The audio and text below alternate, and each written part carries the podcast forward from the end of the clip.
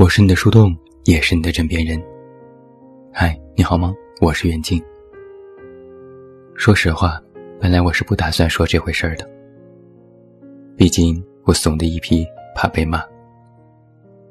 但是有些话我也的确想说，不说我要憋死了。这几天微博的大热门是“二二七”事件。简单来给你回顾一下，因为一次粉丝举报事件。现在事业如日中天的当红炸子鸡肖战，被推上了新的风口浪尖。在二月二十四日，有微博用户分享了一篇同人文。同人文嘛，顾名思义就是拿着各种人名啊、人设啊之类的写的小说，完全捏造，仅供 YY，内部传阅，属于小众文化。然后就被肖战的粉丝发现了，引起了不满。粉丝觉得，这种同人文章严重侮辱和诋毁了自家偶像，于是，一众粉丝们前去有规模、有组织的进行了举报。这下引起了众怒。同人粉丝强调，该文只是在论坛发表，并没有微博发布，只是有人分享，举报是对创作自由的干预。因为举报数量巨大。直接导致了原文的同人论坛境内封锁，更导致另一站点的众多文章被封，创作者纷纷改名避风头。之后，路人加入了混战反击，挖出了肖战和一众粉丝的远古黑料。众多圈子的作者们揭竿而起，反对肖战粉丝举报创作者。紧接着，这把火终于通过粉丝烧到了肖战的身上。大批网友涌进了肖战代言的各种品牌，发起抵制，并去豆瓣给肖战出演的作品贡献一星。网友把这件事称为“二二七事件”，且超话的阅读量激增，被激怒的路人们开始集体泄愤。眼看事情愈演愈烈，肖战工作室和后援会都纷纷发布致歉声明。昨日。哈文、于正、王思聪等纷纷的转发点赞，提倡理性追星，文化需要交流。目前，这件事还没有平息，网络上依然在持续发酵。我必须先瑟瑟发抖的声明一点：我对肖战本人没有意见。我也知道我的读者听友里有肖战的粉丝，我还亲自回复过，表达对肖战的欣赏。然而，我对这种饭圈的操作真的是一言难尽。这个真是肖战家中坐，祸从天上来，典型的粉丝行为，偶像买单。想了一下，自从蔡徐坤被群嘲和给周杰伦打榜事件之后，好像很久没有看到过一个明星引起全网的讨论了。但为什么一个粉丝的举报？会引起那么多人的围观呢？很简单，就是因为粉丝的举报行为把很多人都得罪了。原本，肖战是现在炙手可热的明星，他的粉丝们都非常狂热，微博又是主阵地，现在饭圈也非常的有组织有规划。如果只是小范围的对战，可能过几天就偃旗息鼓了。但后来。有越来越多的路人用户、大 V 都纷纷加入了讨伐大军，粉丝们在发觉这件事开始无法控制，才低头道歉。那为什么路人会这么愤怒？因为天下苦饭圈久矣。说的难听一点，饭圈里的某些东西简直恶臭。就比如控评，就让人厌烦。只要你打开一个明星的微博，尤其是流量明星，你就会发现有大量的控评，全部都是刷好评、喊口号。一句话，夸就完事儿了。控评不仅是在自家偶像微博下，某些粉丝还会全网搜索自家偶像的名字，看看有没有哪条微博提到。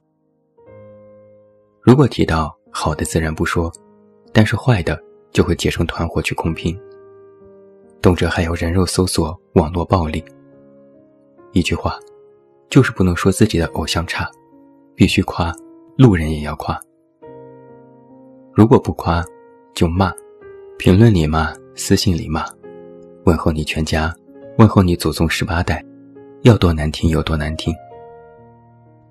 不然就举报，就人肉搜索，甚至举报到学校或单位，会给你扣上一万个大帽子，希望你被开除或解雇，希望你身败名裂，滚出微博。但那些人犯了什么错？只不过是不喜欢某位极端粉丝们极度拥戴的偶像而已。这种现象就导致微博上最严重的时候。大家如果想评论某位流量明星，不敢写名字，只能写英文简写，否则就会被极端粉丝们认为是黑粉，骂到你怀疑人生。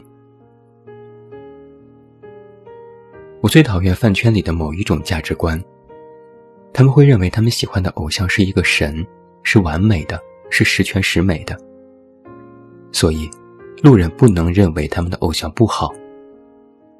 极端粉丝觉得你说偶像不好，不是偶像的问题，而是你的问题。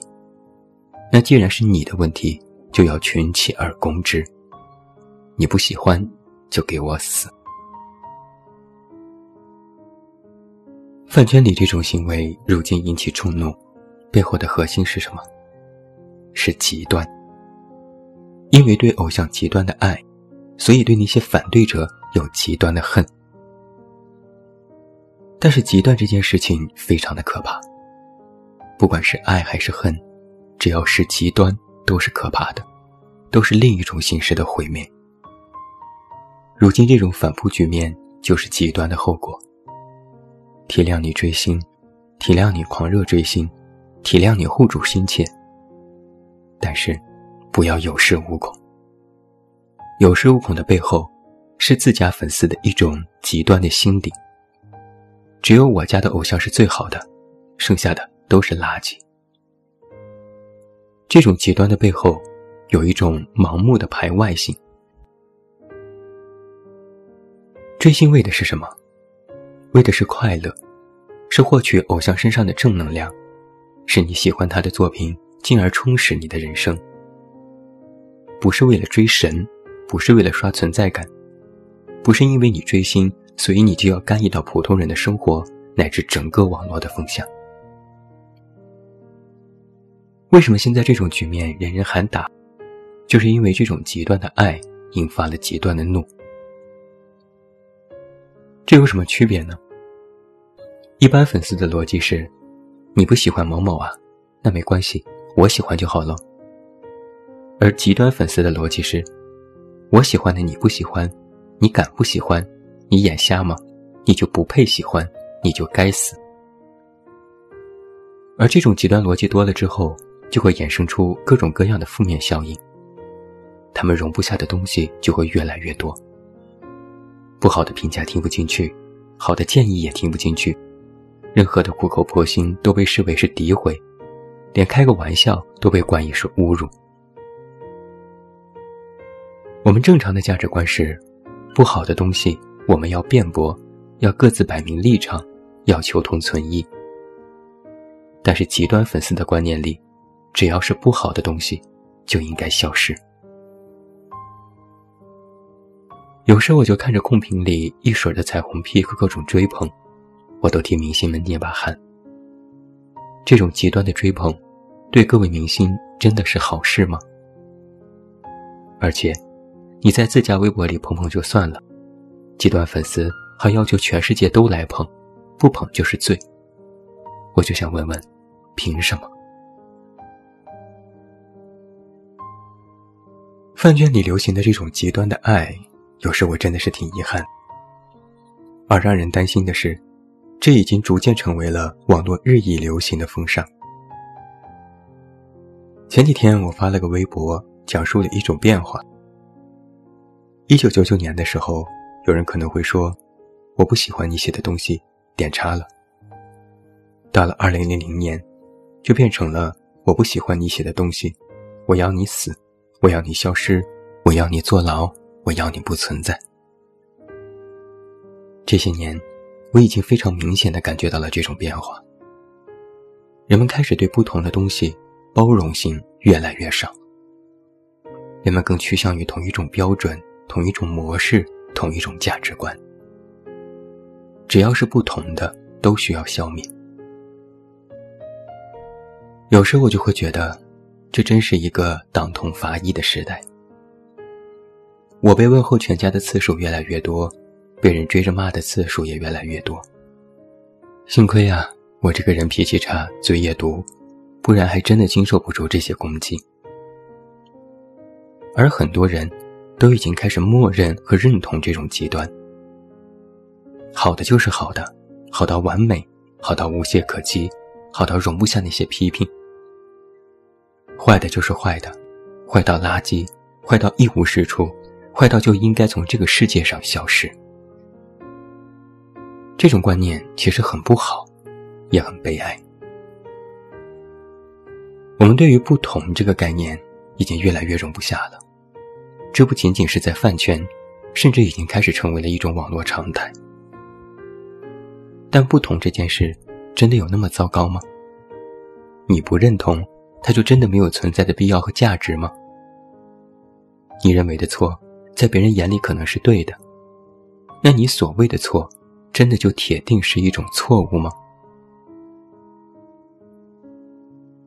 在这里，我特别想劝那些极端的狂热粉丝们一句话：不要以为你们可以微博控评、反黑有一套，就觉得全世界都必须要认同你。你们在网络的背后，最后可能失去不了什么，但你们推出去的偶像，当初是怎么被你们推上神坛，最后就会被极端再轻而易举地推下去。微博也好，这个世界也好。不是极端粉丝们的专属领地。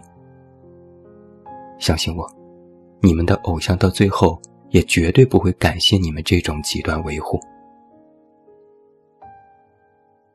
说到底，我对饭圈本身没有意见。在疫情的时候，是饭圈的姑娘们团结的集体，一批批的捐赠物资，直接送到了前线医护人员的手中。但哪曾想，这种统一。也是一把双刃剑，利用好了是福气，利用糟了是祸事。最后劝一句吧，别把极端维护当作是爱，那是另一种形式的绑架。我是你的树洞，也是你的枕边人。关注公众微信，这么远那么近，找到我。我是远近。晚安。